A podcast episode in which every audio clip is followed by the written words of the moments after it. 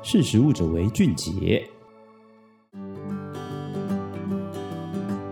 Hello，大家好，欢迎收听《识食物者为俊杰》，我是杰谦。今天要来跟大家分享的是纽西兰的塑胶袋禁令。自备购物袋到超市购物呢，已经是很多人的日常生活习惯了。但不少的国家，他们的超市还是会提供薄的塑胶袋，来让消费者去装一些裸卖的蔬菜水果。像是台湾的超市也可以看到这一些薄塑胶袋的存在。薄塑胶袋虽然很方便，但却也制造很多的塑胶垃圾。面对这样子日常购物造成的环保问题，纽西兰在二零二三年七月的时候，决定颁布了一项新的限塑令，他们要禁止超市提供薄塑胶袋给消费者，成为了全世界第一个在超市禁用薄塑胶袋的国家。根据美联社在二零二三年六月二十九日的报道。纽西兰政府呢，他们从二零一九年开始推动限塑令，禁止店家来提供塑胶购物袋给消费者，这养成纽西兰人民他们会自备购物袋的好习惯。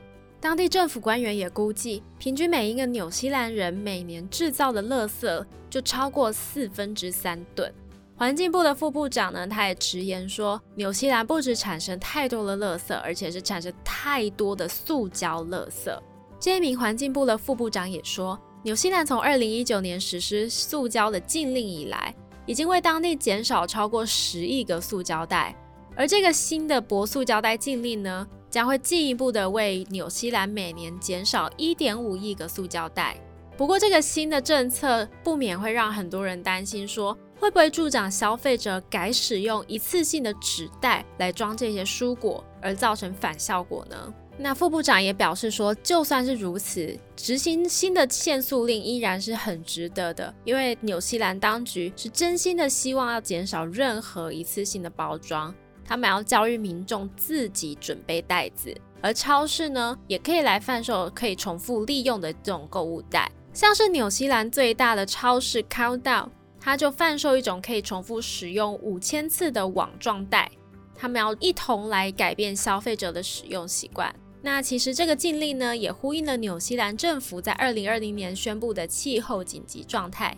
当时的总理强调说，如果不解决气候变迁的问题，就会继续发生气候灾害。而政府机构呢，希望要在二零五零年的时候实现碳中和。不过，反对人士则是认为说，总理当时的声明是非常空洞的，而且批评政府从宣布紧急状态以来，当地温室气体的总排放量并没有因此减少。虽然说这些质疑的声浪都为纽西兰当局的减碳之路带来一些考验，不过纽西兰政府呢，他们还是逐步规划相关的政策。我们从环境部的官网就可以看到。二零二三年的这个限塑令呢，它不只禁止使用一般的薄塑胶袋，当中还包含所有可以生物分解、可以堆肥，甚至是添加植物淀粉制作的塑胶袋也全数禁用。那如果是贩售前就包装在蔬果外面的这些塑胶包装，就不在这个限制里头。此外呢，一次性的这个塑胶碗盘、刀叉、吸管。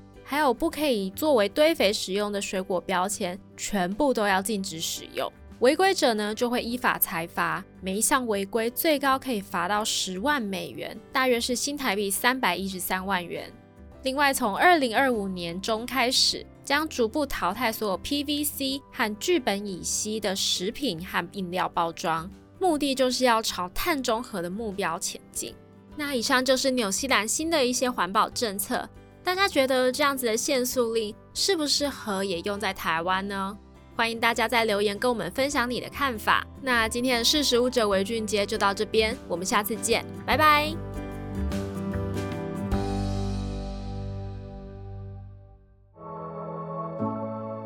识食物者为俊杰。